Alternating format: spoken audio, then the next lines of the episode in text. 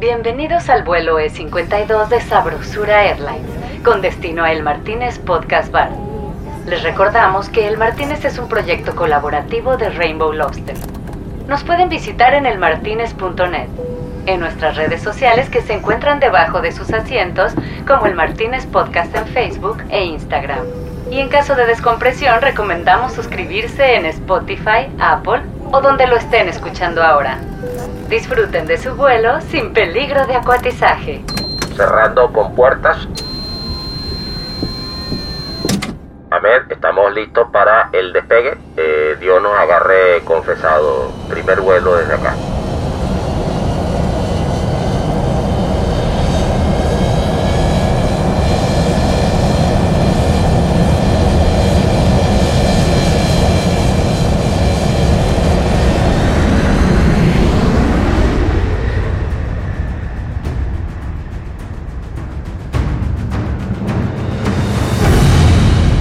Es el audio del film del nuevo Porsche Martínez 500. El primer film que es filmado por las recreaciones neuronales de nuestros podcasts escucha y dirigido por tu yo director que todos tenemos dentro. Así lo podremos escribir en audio, pero también en film. Comienza con un tú 20 años más joven, manejando imponentemente por la Costa Azul, acompañado de tu crush amoroso, a quien nunca sedujiste. Y es que el nuevo Porsche Martínez 500 viene con sentimiento de autosuperación incorporado. Porque en el nuevo Porsche Martínez 500, tus defectos son insignificantes. Este film del Porsche Martínez 500, que vive solo en tu imaginación, tiene tomas de performance del coche atravesando la ciudad, la naturaleza, los charcos y el barro. Tomas que darán paso a las imágenes de motores en funcionamiento que sacamos de cualquier banco de imágenes de stock en 3D. Y cámara lenta. Imágenes que igual, como no entendemos un coño de mecánica, no nos dicen nada, pero que quedan muy, pero que muy bien. Y dan la sensación de que este auto va a toda leche. Y sí, anda mejor, porque es un Porsche Martínez 500. Que con ese nombre, madre mía la que se viene. El Martínez. Muy pronto en cines.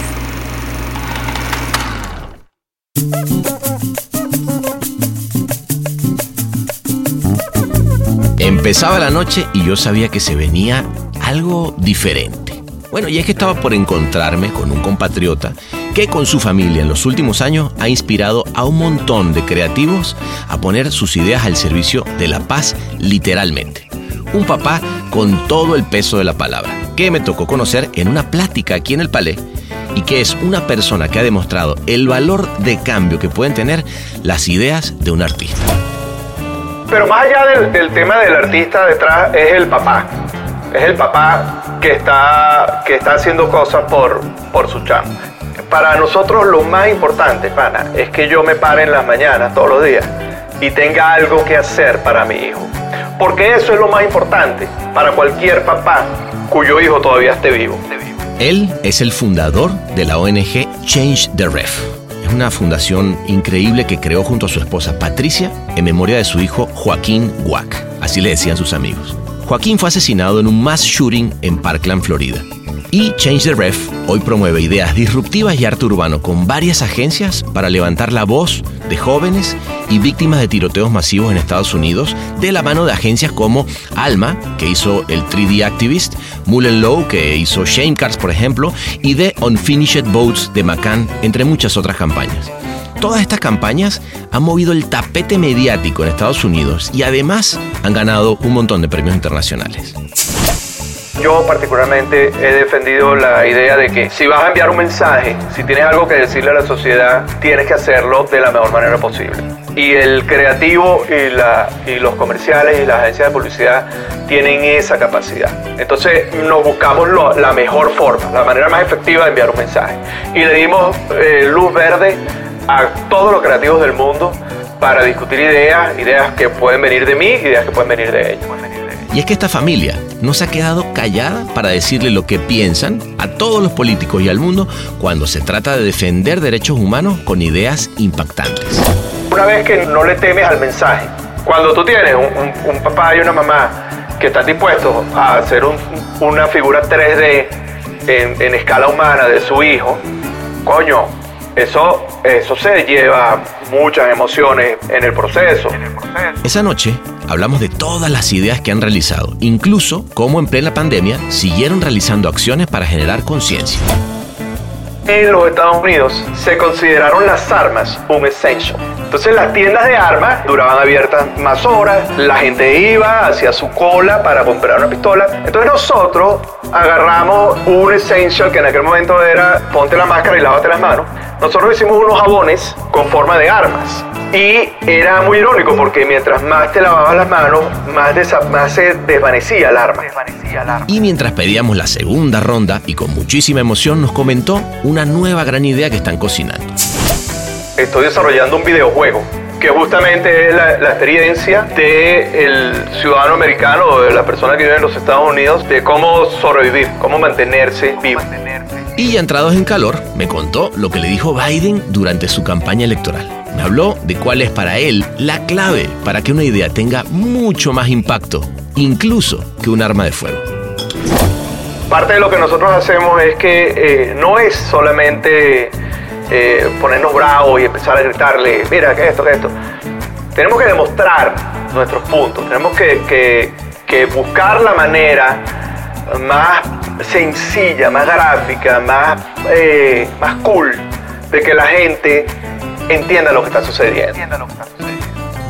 Sí, señor. Así que ya todo está listo para otro jueves más de ideas que mueven el piso relájense, tiren la pura buena onda convertida en alegría y esperanza. Saquen el corazón a pasear mientras celebramos que hay gente que quiere cambiar el mundo para mejorar con pura buena vibra. Levanten entonces su trago en alto para recibirlo, porque él es Manuel Oliver.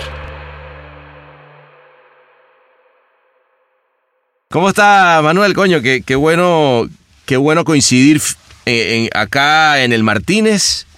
Mi hermano, la verdad que fue un placer conocerte el otro día. Eh, digamos, conozco muy mucho lo que, lo que has hecho, pero, pero honorazo tenerte por acá. Muchas gracias. Igualmente te digo. Este, pues si te parece, eh, tú estás ahorita en Nashville, que ahorita me vas a contar por qué estás en Nashville. Este, y yo estoy en Los Ángeles, pero en este momento agarramos la tecnología Podcast 10.000 y nos vamos a Cannes. Vámonos. Dale.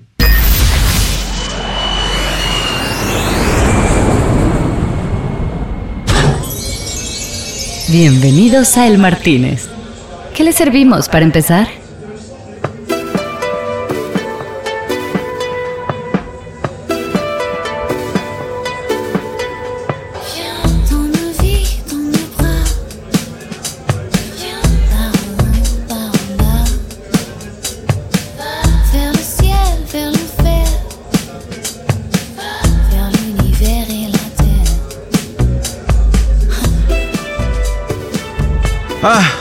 Bueno, aquí estamos. Este, Manuel, ¿cómo, ¿cómo ves? Aquí a tu alrededor.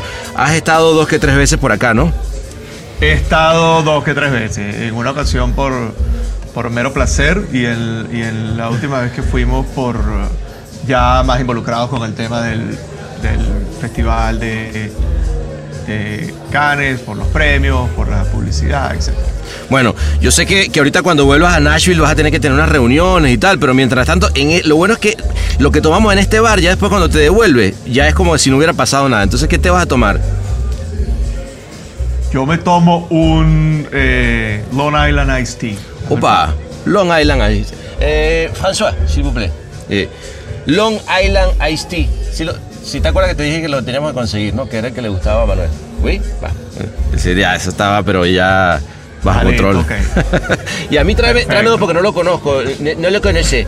Luple, ok. Bueno, eh, Manuel, de verdad, eh, placer. Sé que estuviste acá hace, mm, bueno, la última edición, si no me equivoco, ¿no? Eh, Estuvimos hace dos años. Hace dos años, claro, porque el año pasado no hubo, eh, no hubo festival. Este, y, y estuviste dando una, una plática, ¿no? Fue, estuviste dando eh, una plática sobre, sobre toda la labor que has hecho eh, como activista, ¿sí? Después de lo que pasó con Joaquín. Entonces, cuéntame, si quieres, pa- partamos desde ahí.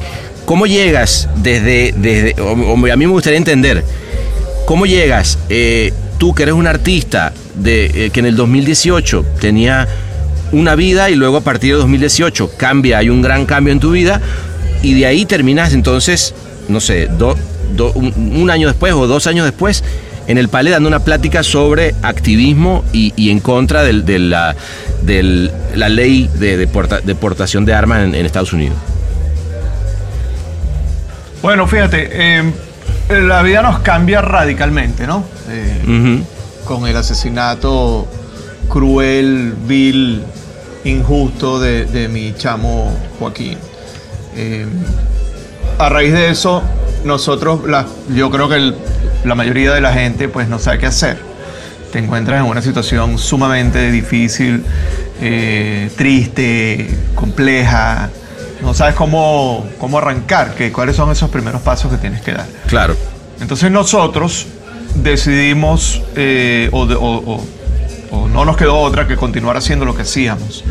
Y yo siempre he estado muy ligado a la parte del arte y de la creatividad. Yo trabajaba como director creativo en una industria musical, en una parte de la industria musical, en- en- específicamente en el blues. Ok.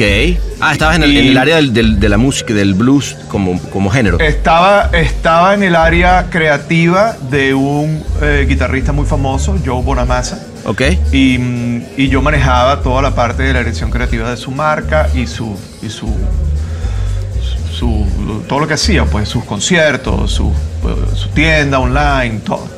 Ok. Em, Y perdón que te interrumpa, Emanuel. No, y, no, y- dale. y tu esposa. tu- Interrúmpeme. te interrumpo. ¿Y tu esposa qué, qué hacía en ese momento? mi esposa trabajaba en una empresa de papel, en una empresa exportadora de papel. Ok. eh, eh, muy, muy fajada en su trabajo. Patricia es muy disciplinada, Ajá. a diferencia mía.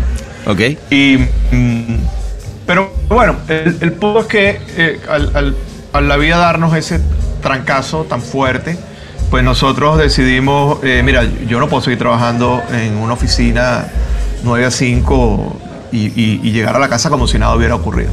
Claro. Y decidimos movernos, sacudirnos y lo mismo que veníamos haciendo, la misma gerencia, la misma, eh, eh, ¿cómo se llama?, profesionalismo que veníamos ejerciendo cada uno en su oficina, cómo convertimos esto en algo que, que sea proactivo para que no suceda eh, más tragedias como estas, o por lo menos para disminuir Claro.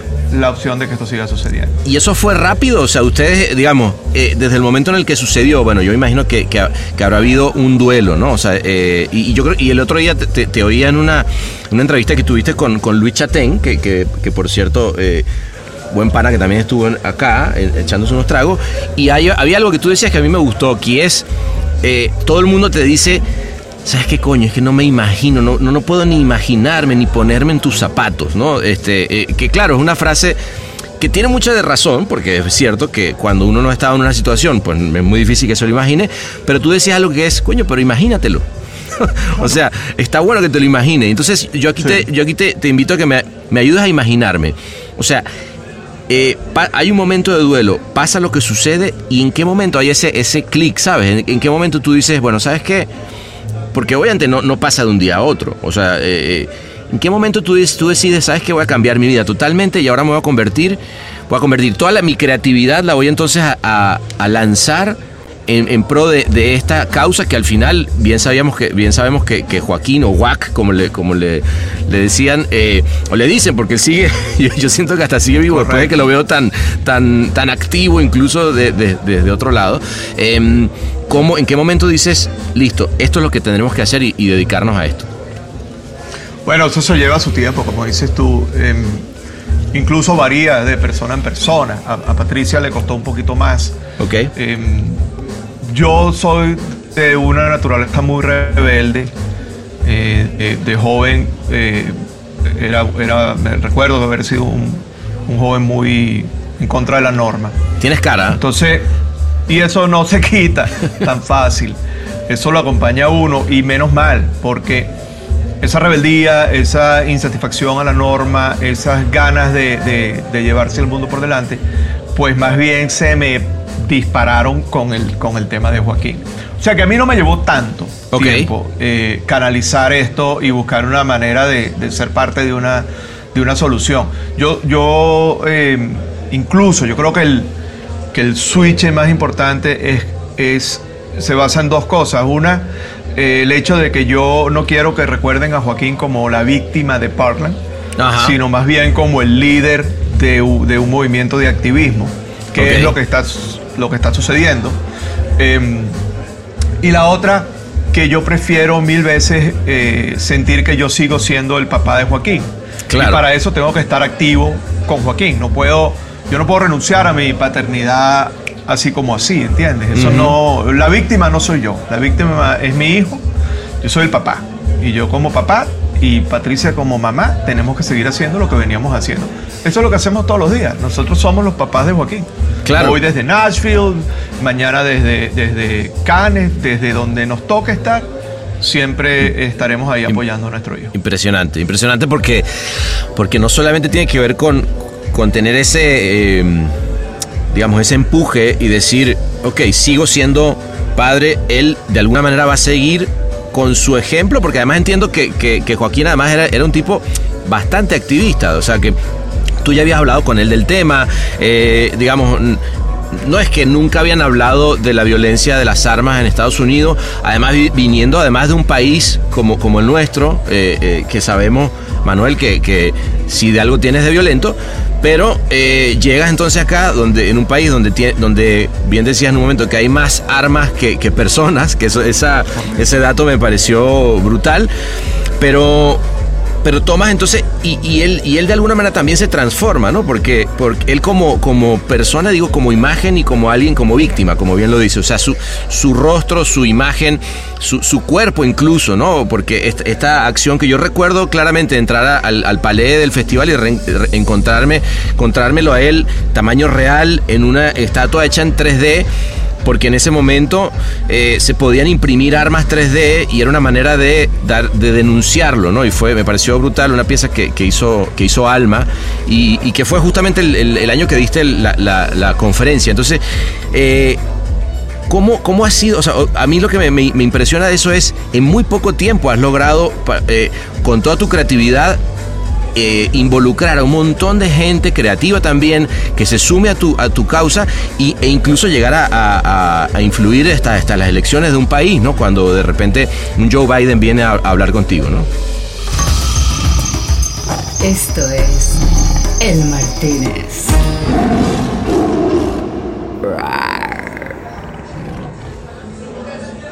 De hecho, nosotros el eh, previo a las elecciones sacamos una campaña que la hicimos con McCann Health de, Nueva York y era utilizamos la, la inteligencia artificial ¿Ok? y es Joaquín, hicimos un video de Joaquín eh, invitando a la gente a que votara eh, en contra de la violencia de las armas. Era un Lo- mensaje. Lo, vi, lo vi, brutal.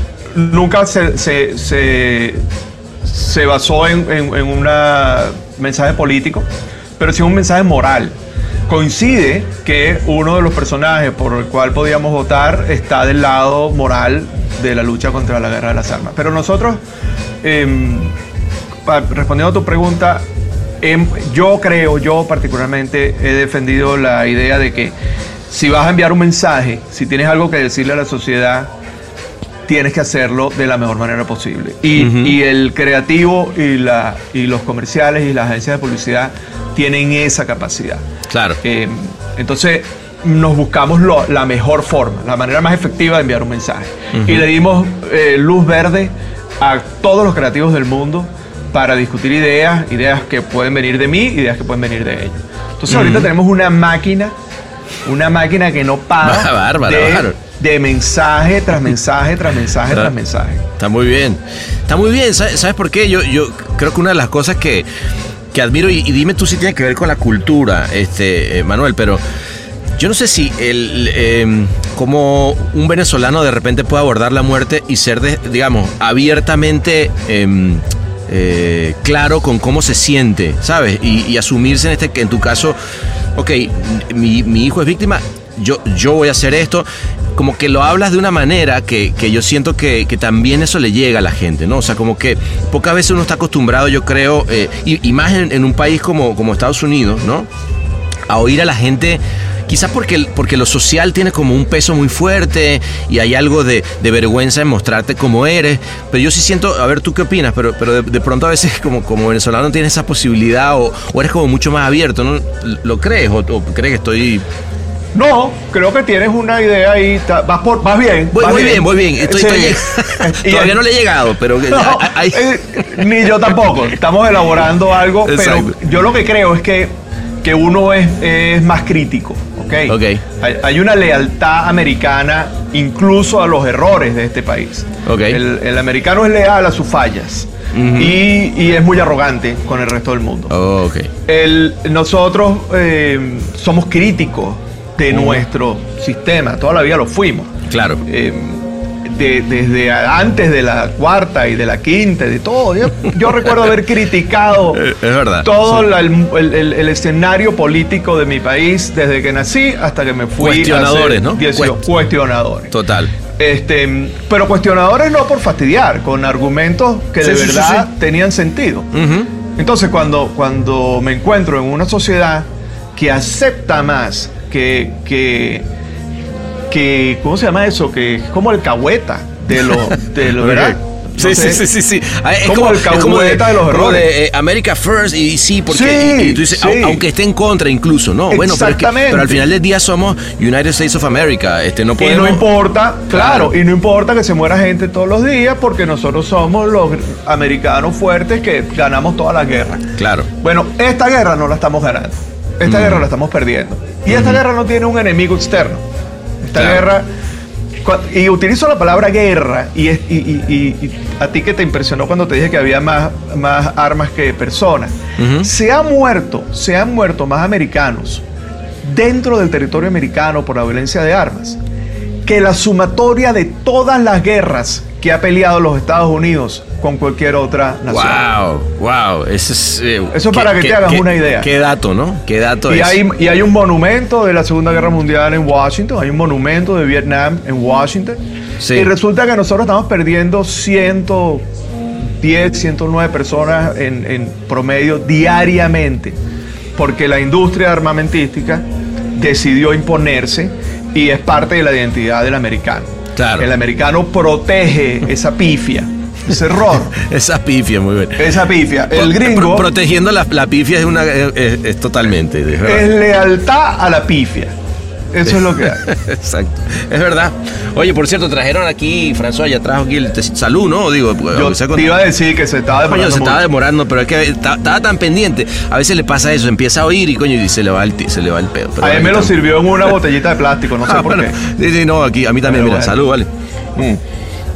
Mira, eh, no, pero interesante porque, porque además lo que sí es cierto es que además muchos de esos políticos y de todo ese sistema pues están financiados, ¿no? Por, por quienes apoyan eh, efectivamente el, el, el- el- la- el armamentismo, que además es una gran industria, ¿no? Es un gran negocio también, ¿no? Bueno, eso esa es la trifecta que, Esa es la trifecta. que, que- que está trancando el juego. Si tú tienes un político elegido eh, asumiendo una posición eh, tan importante como un, un puesto en el Senado, un puesto en el Congreso, cuya campaña política la financió eh, una rama o directamente la industria armamentística a través de su Lobby, a través de la Asociación Nacional del Rifle, o a través de Smith Wesson, a través de cualquiera que esté eh, beneficiándose de- del mercado de armas, Ajá. pues es muy difícil que ese personaje pueda brindar soluciones, porque le vendió el alma al diablo. Claro, Este, claro. Este, a ver, ¿cómo, ¿cómo le vas a decir tú al- a, la eh, NRA o, que- a quien sea que te haya dado lana o, dinero, ¿no? Este, no, ¿sabes qué? Eh, ya ahora vamos a ir en contra de ti. No, no, no. Pues existe. claro, entonces por eso es que el- el- el- entre el elector, el, político que está asumiendo el rol que debería asumirlo de la manera más correcta para la mayoría y el lobby o la industria, esa trifecta es la que genera un cáncer que es muy difícil de combatir.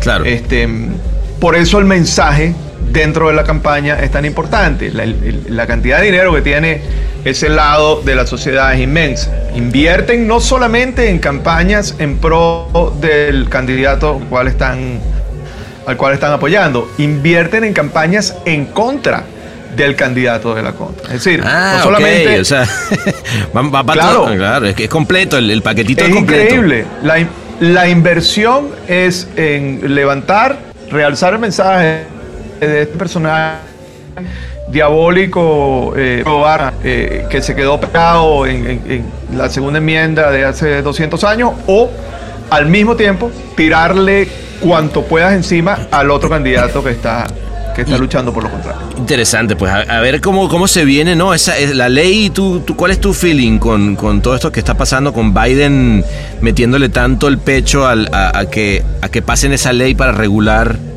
las armas? no se lo está metiendo tanto. No le está metiendo tanto el pecho. Biden está eh, cumpliendo, eh, eh, digamos, ejecutando la agenda que prometió. Ok, pero no lo está haciendo de Eh, una manera, o sea, está como de, bueno, no. vamos, vamos a darle... Claro. Ya, de una manera muy política, muy americana, muy, muy. Fíjate tú lo- eh, en esta situación. Vamos a hablar de países del primer mundo. Ok. Nueva Zelanda, por ejemplo. En Nueva Zelanda hubo un tiroteo hace un par de años. Y rudísimo fueron las... En 24 horas, la, la primer ministro de Nueva Zelanda decretó una ley que prohibía el uso de armamento automático de parte de los civiles. Vámonos, se acabó ese... pe- ¿Qué sí. hizo la gente? De, entre- entregó las armas. O sea, la sociedad estuvo Ah. de acuerdo con esa medida. Claro. Y había, por supuesto, un pequeño grupo en contra, pero se lo llevaron por encima y listo, porque tenía sentido hacer. Lo mismo sucede en Australia, sucedió. Lo Ajá. mismo sucedió en Escocia y en el Reino Unido en general. Ah, bueno, en los Estados Unidos eso no pasa. Este, aquí hay eh, dinero de por medio, aquí hay un escrito en la Constitución que la gente no se atreve a, a- a hablar de él ni a, ni, a, ni a cuestionarlo, porque es Porque palabra segunda, sagrada entonces, claro. palabra sagrada. Eh, y, y- y eso trae como consecuencia pues lo que vivimos todos los días. Yo pongo en mi tweet, hace, hace tres noches, lo hice en- durante dos noches consecutivas. ¿Quién será el distinguido senador que va a tener mañana un mass shooting en su estado? Un lunes que parece jueves. Es el Martínez. Y en las dos ocasiones contesto a las, a las pocas horas. Ah, mira, fue en Uh, Pensilvania. Claro, es Ah, que eso, mira, ya fue en van, Nueva York. van a- digo, tú tendrás más, más fresco el número, pero yo hasta donde me quedé, desde marzo, que fue la- el mass shooting en, en Atlanta, hasta acá van más de 50, ¿no? Sí. Qué locura, güey. Es una Es locura. Es se una le fue de las manos, se, se escapó de las manos. Sí, sí, sí, sí. Mm, Y no, y no, no hay que dejar de mencionar el hecho de que muchas de estas armas terminan en países como México claro. y terminan en manos de criminales en México, Claro, de, la- claro, de, de- carteles del narco en México. Gran, gran parte de- de- del porqué de la violencia en México es porque, como te decía, es un gran negocio. O sea, la, ¿quién, quién le vende las armas eh, a, a todos los narcos? Pues Estados Unidos. Y, y sabemos que y, y le llegan, ¿sabes? De nuevecitas y de paquete eh, y disparan paquete. fuerte, disparan fuerte, ¿no es? no es Entonces el muro, la- el concepto de muro, este, fíjate tú, los migrantes vienen para empezar su nueva vida, para empezar una vida de cero. Yo lo sé, además lo digo en primera persona. Claro, claro, con tocó, conocimiento de causa. Con conocimiento de causa. Y al mismo tiempo, por ese mismo muro, por ese mismo eh, frontera, pasan armas cuya intención es acabar con vidas Claro. que, o sea, no- terminar las vidas que empezaron en algún momento. Claro. No, hay, no hay ninguna otra, ningún otro uso en, en- en el, en el elemento arma. Claro. El- el- la, la función de un arma es, Es matar. hacer daño. Es matar, claro. A alguien bueno, a alguien malo, a- al que sea. Pero la- está fabricada para hacer daño, para herir o para matar. De acuerdo. Entonces, buscarle la vuelta. No, es no, simplemente... no, no, no, es, no es, es un sinsentido. Yo creo que buscar la, la vuelta. Pero ¿de qué estamos hablando? Es que son cosas para matar. Bueno, ok, listo. Eh, ya entendimos que. eh, o más bien, ya no entendimos que lo más importante es la paz en el mundo, ¿no? Digo, es, es- es así de claro. Y creo que es- son el tipo, por eso, pero también yo creo que hay, hay armas muy poderosas, Manuel, eh, eh, y a las que les temen muchos políticos, y sabemos que le teme mucha gente que está en, los- en el poder, que son, es el poder de una buena idea.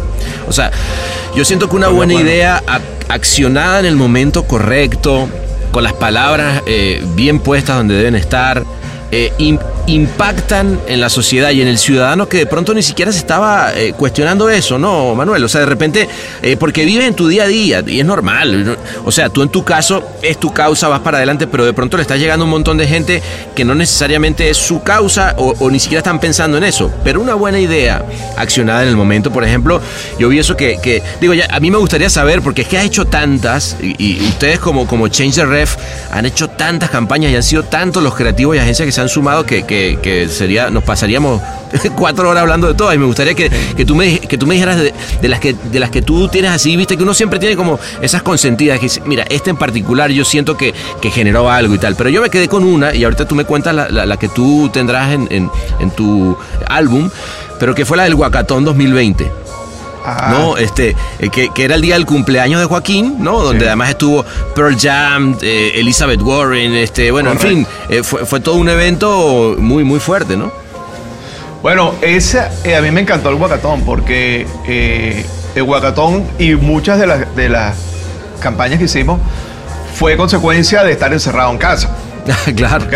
Claro. Porque Ahora no con- podía hacer nada. Si no hubiera sido por el COVID, yo no hubiera hecho un evento desde la casa, online, con, con más de 20 bandas montadas, entre las cuales est- estuvieron bandas eh, venezolanas, estuvo Desorden Público. Ah, estuvo- mira, no sabía que estuvo Desorden Público, no- Claro, no, estuvo lo vi. Frank Quintero, estuvo Cuarto Reich. Y eso se puede ver, Eh, perdón, se puede ver en YouTube. claro, Ah, fíjate, claro, no lo busqué, lo voy a buscar. Y, y bandas que me gustaban a mí de, de joven, estuvo The. Specials, estuvo Pro Jam, como tú dices. Ok. Y era, fue como una tormenta perfecta porque los artistas también estaban encerrados en su casa. Ah, ¿Entiendes? ok. Entonces no estaban de gira, no estaban. Perfecto. eh, Y, y estaban muy abiertos a la posibilidad de grabar un pequeño segmento online. Y aparte, eh, en su mayoría, los artistas, las personas creativas, pues tienden a ser un poco más sensibles en este tema del- de las armas eh, y cómo, Es verdad. Cómo se trata en los Estados Unidos. Entonces, sí, eh, eh, a mí me encantó eso. De hecho, lo estamos repitiendo este año. Ah, qué bueno. Vamos a hacer el Wackathon 2021. ¿Y quiénes vienen de, de, de- de grupo? Va a venir, eh, ya estamos invitando, por supuesto, a los mismos personajes del año pasado, Ajá. em, pero la lista este año va a ser eh, brutal. O sea, nos estamos metiendo Ah, sí. full, full con las invitaciones. Eh, no es un año político. Ok. El año pasado era un año electoral.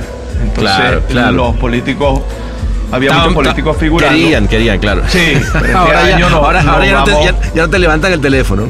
No, nos vamos con artistas, nos vamos con deportistas, celebridades, va a estar Ah, súper cool. Qué bueno, qué Pero, bueno. pero me preguntabas qué campaña a mí me, me ha enganchado más. Bueno, todas, por supuesto, coincido contigo, me parecen geniales. Pero las de las, las que surgieron de mayor presión, las que surgieron con menos recursos, em, dos en particular surgieron desde la casa, porque estábamos encerrados en la casa. Ah, ok, ok. Y, y- y una es la de los jabones en forma de arma. A ver, cuéntame que, esa que no la eh, conozco. ¿Cómo fue? Bueno, fíjate, cuando, cuando comenzó el COVID, se determinó que había essentials. Las personas po- podían salir a comprar máscara, jabón, comida y regresar a casa. Correcto. En los Estados Unidos, en los Estados Unidos, eh, irónicamente, y no me sorprende, se consideraron las armas un essential. Entonces la gente, imagínate tú no sabía eso. Entonces Qué la gente, locura. claro, entonces, Qué locura. entonces las tiendas de armas, las tiendas de armas eh, duraban abiertas más horas. Este, Qué absurdo. La gente iba hacia su cola para comprar una pistola por, por el psicoterror que vendió la administración. Y- Mira, y, y Walking Dead, en la y Walking casa, Dead. Se imaginaban todos que iban a llegar los zombies a, Exactamente. a invadir. Todos a, a- a invadir y a quitarte todo lo que hay en la nevera. Claro. Entonces nosotros agarramos un essential que en aquel momento era, todo era base de ponte la máscara y lávate las manos. Ajá. Nosotros hicimos unos jabones con forma de armas, Ok. con forma de pistolas, para que la gente, y eso lo hicimos en la casa, artesanalmente. Ah, la, la campaña la trabajamos con Alma también en este caso. Ok. Y, y la gente compraba los jabones o los recibía, se los enviamos a unos, a unos personajes de la política. Y era muy irónico porque mientras más te lavabas las manos, más, desa- más se desvanecía el arma. Claro. Y, y, mm, digamos que conceptualmente lo que se trató de vender es, mira, no es, la- no es el arma la que te está salvando, la que te está salvando es el jabón. Este, Muy bueno. Entonces, bueno, esa, esa, esa a mí me encantó por, por lo puro del recurso. Claro. En la casa. La Claro, casa. claro. Darle la vuelta O sea que- creativamente al, al momento Con lo que crítico hay. y con lo que hay, claro. Con lo que hay, no hay estudio de grabación, ahí no hay audio, no está la gente en Nueva York con, con una mesa creativos hablándote, no, no es nada de eso, en el comedor de la casa. Y luego hicimos la de las galletas, Ajá, la, la Eh, galleta que. en Navidad. Que, eran como, como galletitas con gente que le hubieran disparado, eran, ¿no? eran galletas de niños, Ujú. hicimos 1800 galletas, que es el número de niños que murieron durante ese año por violencia de armas, y se las mandamos a la Asociación Nacional del Rifle. Eh, Co- como respuesta a un tuit, además, porque habían tuiteado como ellos. respuesta a un un, tweet. un Santa Claus que tenía una lista de, de- que decía Sí. armas o no sé cómo. Ellos le pidieron a San Nicolás, imagínate tú qué belleza. Ellos le pidieron a San y esto es lo que lo que promueven. Claro. Una foto de San Nicolás, todo gordito, todo buena gente, San Nicolás típico, ¿no? Con una carta larguísima que decía balas, balas, balas, balas, balas, balas. O sea, tráenos balas. Espérame, espérame, yo, yo he visto, Manuel, yo he llegado a ver, me han llegado este, allá, porque ahorita estamos acá en, en Cannes, pero allá a, a mi casa, de repente unos panfletos de eh, eh, este Santa con dos AK-47, mirando a cámara en una pose y diciendo, ven por tus armas. Yo digo, no, pero esto me están jodiendo. o sea, ya ni No, siquiera es que hasta Santa Claus es una vaina loquísima. Sí, en Muy serio. loco. Mm. Tal cual. Y, y entonces, digamos, es- esas serían como las dos que tú dices definitivamente eh, por, por esa vuelta, ¿no?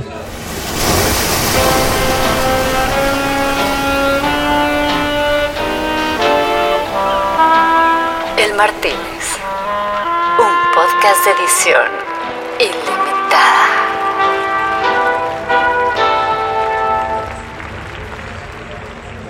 Me encantan porque son muy puras y muy escasas de recursos humanos. Estaba todo el mundo en el COVID, muy, muy escasas de recursos tecnológicos, muy el tiempo. O sea, eran. El reto era como que más grande. Si tú Y- trabajas con Macano, si trabajas con Mullen y trabajas en la oficina de Los Ángeles y, y entonces viajas de un lado a otro, pues eso es más fácil. Pues. Claro, Nosotros claro. hemos hecho campañas que van full mecha. Esa. La campaña de la eh, inteligencia artificial de Joaquín, eso fue un. Wow. la ¿Esa, qué, esa agencia fue?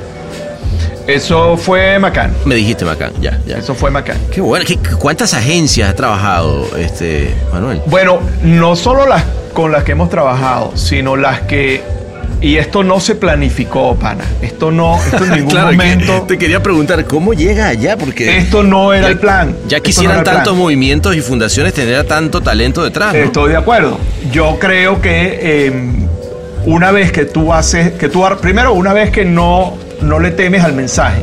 Claro. O sea, cuando tú tienes un, un- un papá y una mamá que están dispuestos a hacer un- una figura 3D en, en escala humana de su hijo, coño, eso, eso se lleva muchas emociones en el proceso. Eso, justo a eso me refería con, Nosotros- con cómo ustedes han abordado este tema tan... Claro, muy emocional, muy fuerte. Nosotros tuvimos que hacer un casting. Nosotros tuvimos que ver cómo se fabrica. ¿Sabes que es- esa tecnología utiliza a un, a un joven eh, real y simplemente sobre ese rostro montas, eh, utiliza la tecnología para montar, a, montar las- los gestos de ¿no? Joaquín, la cara de Joaquín.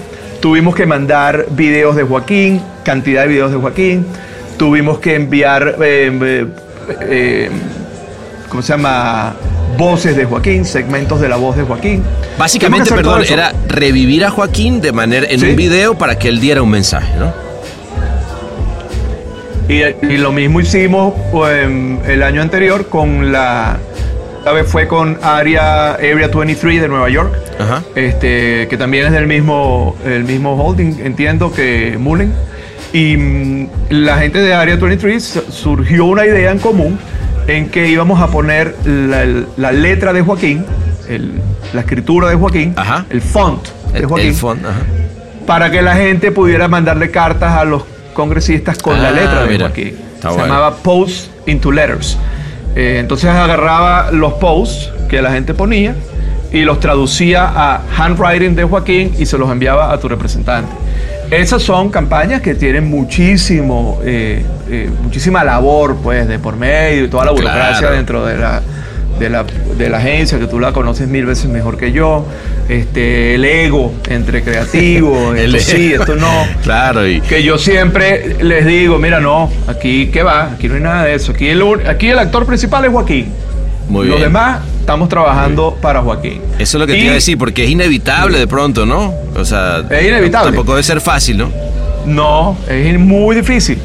Y, y más de una vez me ha tocado decir, bueno, eh, por un segundo, ustedes no son publicistas, ustedes son activistas. Eso.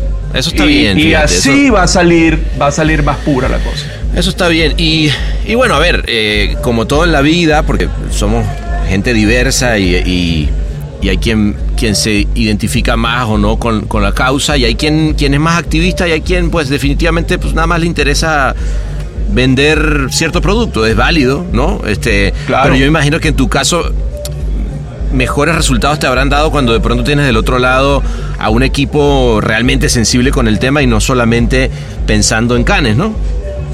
Bueno, esa es mi primera pregunta siempre. Fíjate, estoy en un proyecto que te adelanto un par de cosas. Ajá. Estoy desarrollando un videojuego. Opa. Un videojuego que, que justamente es la, la experiencia de el ciudadano americano o de la persona que vive en los Estados Unidos de cómo sobrevivir, cómo mantenerse vivo. Eh, en- en- y esta idea me Mm. Coño, surgió, interesante, eh, no, y está buenísimo. Y ya eh, contraté a una empresa de videojuegos en Orlando. Y, y ya estamos súper adelantados con el tema. O sea, estamos en, en periodo de prueba del, del videojuego. Ok. Pero es muy interesante porque eh, parte de lo que nosotros hacemos es que eh, no es solamente eh, ponernos bravos y empezar a gritarle, mira, que esto, que esto. Tenemos que demostrar nuestros puntos, tenemos que, que- que buscar la manera más sencilla, más gráfica, más, eh, más cool de que la gente entienda lo que está sucediendo. Claro. Entonces, tengo los ojos puestos en este proyecto que debería estar listo para agosto porque lo vamos a lanzar el día, el día del Wackathon. ¿Cómo, cómo se va a 2021. llamar? Como para buscarlo cuando salga. El juego se va a llamar, se va a llamar Remain. Remain. Remain de, de Quédate. Eh, pero está genial. De verdad que está. eh, eh, me parece que va a ser un, un tubazo. Este, estoy muy contento y, con y- eso. y qué interesante también para ti, a ver, eh, sin duda que, que- que el activismo es, es una parte importante, la, la memoria de Joaquín es, es lo, también lo más importante, pero también creo que hay una parte personal, ¿no? Que, eh, que si estarás de acuerdo, quiero pensar que tú como creativo, que venías de, de trabajar en el mundo de la música, etcétera, etcétera, de pronto verte enfrentado eh, que tus ideas y el, eje- el ejecutar, o sea, yo me imagino, yo nunca he estado, por ejemplo, en el desarrollo de un videojuego. Pero me, me imagino también eso de- de- debe ser apasionante, ¿no? Tú eres un tipo que le gusta hacer esculturas y de pronto encontrarle otro significado a la escultura que estás haciendo porque ahora estás, estás haciendo algo sobre- de, de tu hijo. En fin, creo que, que por ahí también tiene una satisfacción, ¿no? Personal, eh, Manuel, ¿no? Sí, pero más allá del, del tema del artista detrás, es el papá. Claro. Es el papá Claro. que, está, que está haciendo cosas por, por su chamo. Esto es importantísimo. Lo, lo- lo- lo primero, como empezamos la entrevista, como empezamos la conversa. Sí. Para nosotros lo más importante, pana, es que yo me pare en las mañanas todos los días y tenga algo que hacer para mi hijo. Porque eso es lo más importante para cualquier papá cuyo hijo todavía esté vivo. Muy ¿Entiendes? bien, Yo me, siento, en- yo me siento en, en mesas con, con otros padres y ellos hablan del chamo en la universidad, del chamo en el deporte, del chamo. Bueno, yo hablo de mi chamo y el activismo. ¿Entiendes? Yo no estoy, yo no estoy eh, fuera de la conversa, yo no estoy fuera del tema. No quiero estar fuera del tema. Quiero estar Suena- dentro del tema. Entonces yo me convencí, yo me convencí y eh, puede ser un mecanismo de defensa, pero, pero menos mal que conseguí ese mecanismo de defensa. Yo me convencí de que en la medida que hago más cosas, pues, me- pues soy más papá y me siento mejor. Y es, algo que puedo hacer toda la vida. O podemos, podemos creer también que de pronto el hecho de, de- mantener viva su memoria eh, y- y revivirlo a él como persona eh, es verdad. O sea, también quiero decir, cuando alguien tiene una voz, que- y, y- y- y lo interesante es que tú has logrado encontrar y, rescatar la voz de, de que él tenía. Y eso, eso, por eso te decía yo desde el principio, o sea, no solamente eh, era eh, Joaquín Guac, sino que era alguien comprometido, que yo, que yo entiendo que además tenía como, como un punto de- muy, muy pegado a, su, a sus raíces eh, eh, venezolanas, aunque, aunque no necesariamente Muchísimo. creció allá, ¿no? Este, con lo cual ya, ya él traía, ¿no? Y digo, tú, tú me contarás un poquito más, pero, pero entiendo que eso, mantener eso vivo te, te- te permite también de alguna manera, como dices tú, seguir asumiendo el soy papá, ¿no? El Martínez. Un twist de chinchón con un splash de chimpaticón. El Martínez. Joaquín dejó unas instrucciones claras que hubo que. Mentira, no tan claras. Joaquín dejó unas instrucciones que hubo que descifrar un poco. Eh, pero en muchas conversaciones eh, que tuvimos, criticamos seriamente la violencia de las armas. Lo recuerdo perfectamente después del tiroteo en Las Vegas, después del tiroteo en Orlando, en el nightclub. Eh, Joaquín ofendido, Joaquín emitiendo tweets, emitiendo, porque era muy activo a nivel de redes sociales, este, muy activo con el tema musical. Eh, entonces, toda esa experiencia de... Y, y era, un- y era un, un muchacho, casi un hombre. Joaquín tenía Mm, 17, claro, 17 años, Entonces, no es un niño ingenuo, es un, es un hombre con su voz y con su opinión y con su... Y se estaba convirtiendo en un personaje muy interesante y, y yo creo que, que ya para, para, para ponerme un poco nostálgico, que toca que también. Válido, claro, estamos en un bar. Además, Em, tráeme otro, por favor, estamos aquí. A mí me hace falta, a mí me hace falta mi Joaquín que estaría cumpliendo 21 años. Claro, ¿Entiendes? claro. ¿Cómo es, cómo elabora una conversación ese, ese hombre? Eh, que- ¿De qué estaríamos hablando? ¿Cómo ¿Dónde estaría cambió? estudiando? Porque eso, cuando, cuando a ti te, te- Cuando la vida te trae este retro tan, tan difícil de superar, no solamente te elimina la... la- o, o- o te exalta la nostalgia de los recuerdos con Joaquín, lo que hicimos juntos. Sino la nostalgia de lo que no hicimos, de lo que dejamos de, de lo, hacer, de lo que hubiera podido ser, ¿no? de lo que hubiera podido ser.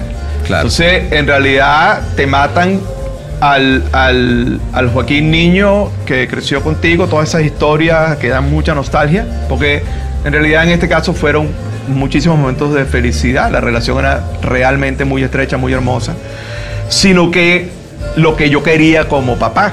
Yo llevé a Joaquín a los juegos de béisbol. A mí no me gusta el béisbol. Ok. Yo Y- y llevé a Joaquín a los juegos de y- béisbol. Y a él sí le gustaba. Le encanta, le encanta. Entonces yo llevé, nosotros teníamos un viaje de béisbol.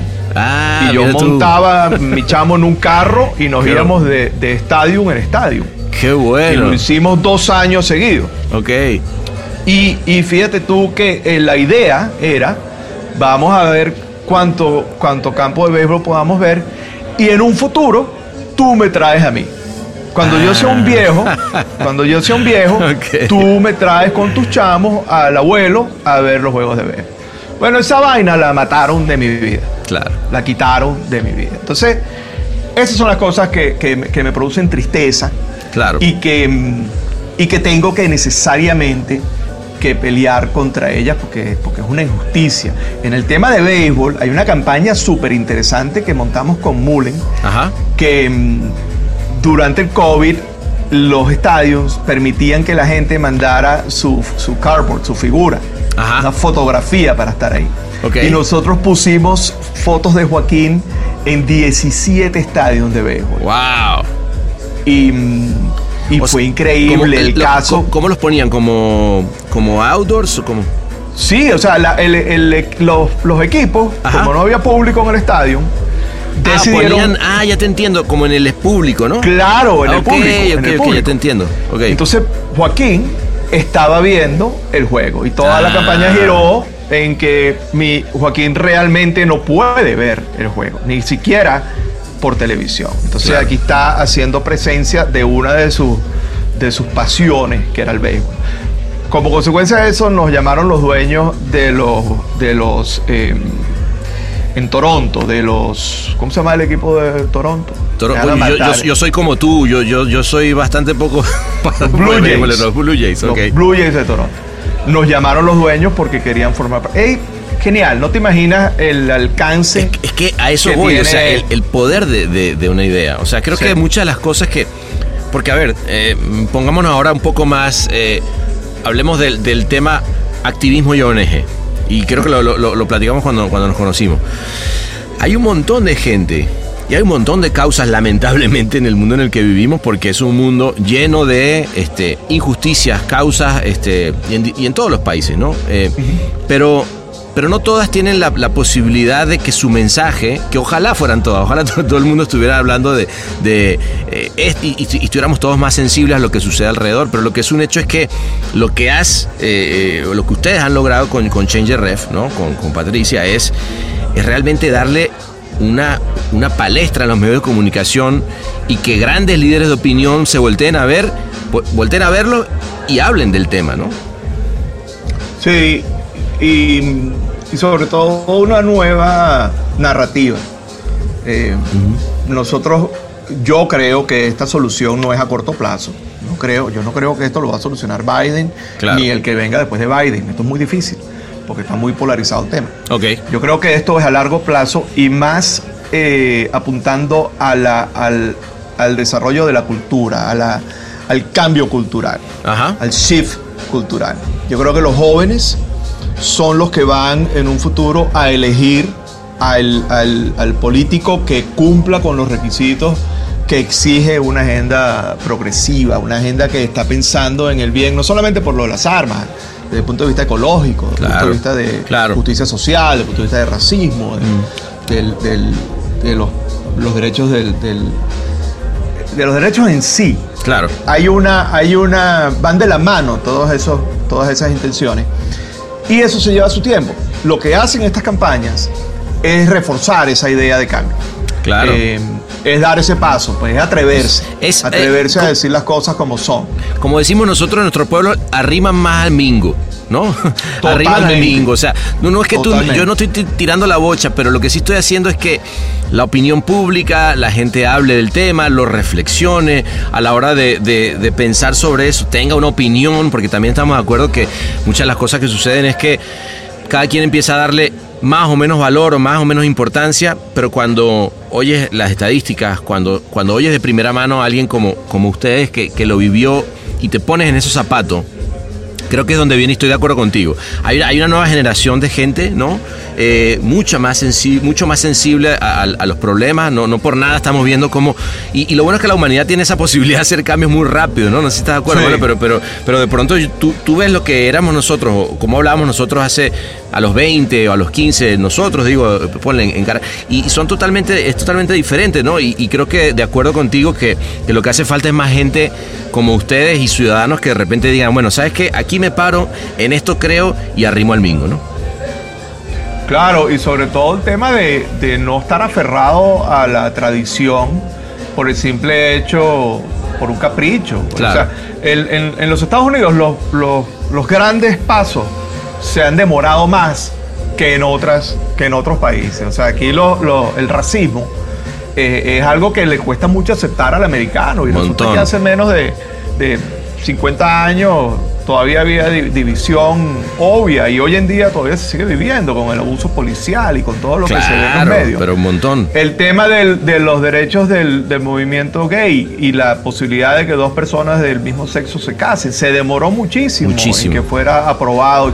Entonces hay como un delay. Es como, como- vamos a hacer, pero vamos a discutirlo. Hay toda una, una, ajá, entre que se expresa el problema y, se, y, finalmente alguien con, con la voluntad necesaria propone la solución. Y con las armas es lo mismo. Otros países ya pasaron por esto, ya descubrieron la solución bueno, y, y en los Estados Unidos todavía, todavía estamos en pañales en ese Pero, pero vendrá, vendrá. Así que, eh, hermano, salud por eso, porque venga esa, esa, eh, y que se, se logre, Salud por porque eso. definitivamente mundo menos violento es lo que necesitamos. Eh, te propongo que, que nos traiga un poco más de té y sigamos ahora. te quería preguntar sobre, sobre Caracas, pero eso vamos a hacerlo después. este- Mira, pero no, pero no es té, es, es, es Long Island Iced Tea. Long Island Iced Que Tea. lo que menos tiene es té. Oye, viste mi ignorancia, pues yo, yo con razón estoy medio pedo, ¿ves? Porque según yo estaba tomando té y resulta que me estoy poniendo No. pedo y no. Ah, es eso, ok, ya está. Te estás tomando cinco licores distintos. Con razón, con razón. Mira, Claro, la próxima me dice, oíste, François, que, me- que te- no, no me dice nada y me pone pedo y yo no me doy cuenta. Hermano, de verdad que placerzote, qué bueno que estuviste por acá. Eh, y nada, para adelante como el elefante con esa gran, gran causa. Encantado, mi pana. ¿eh? Un fuerte abrazo y gracias por este chance.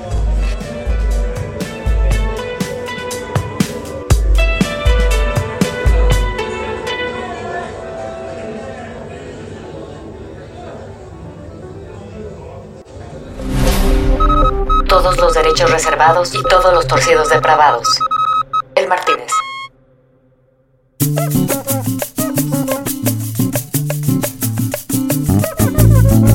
Bueno, y así terminó otra nochecita más, ¿no? Nos fuimos con Manuel a la parte de atrás con Víctor Melillo, que por cierto es un amigazo en común. Me pedí varios tecitos de esos que tanto me gustaron y luego me di cuenta que efectivamente, como que sí tenían alcohol. Después nos cayó el gran Virgilio Flores, amigazo. Y de pronto, ojo, y sin saber ni cómo, la tecnología Podcast 10.000 del Martínez nos trajo a nuestro podcast bar al gran Joaquín, que sacado de la pena, agarró el mic y después de lanzarse un palomazo de rapper, nos tiró este mensaje para todos los que se quedaron hasta el final de este episodio. Yo, it's me. It's Guac. I've been gone for two years and nothing's changed, bro. People are still getting killed by guns. What is that? Everyone knows it, but they don't do anything. We've got to keep on fighting, and we got to end this.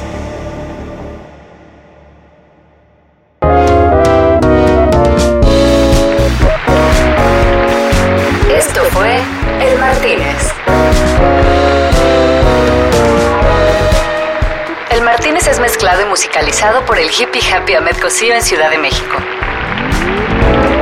Locución de la voz de Paz, Marley Figueroa, desde Los Ángeles. Locución del maestro José Barreiro desde Iberian Media en Madrid. Creatividad de la metralleta de Flores Juancho Delgado desde Gran Canaria. Idea original de Sebastián Arrechedera. Una producción colaborativa de Rainbow Lobster. En el Martínez nos reservamos el derecho y el revés.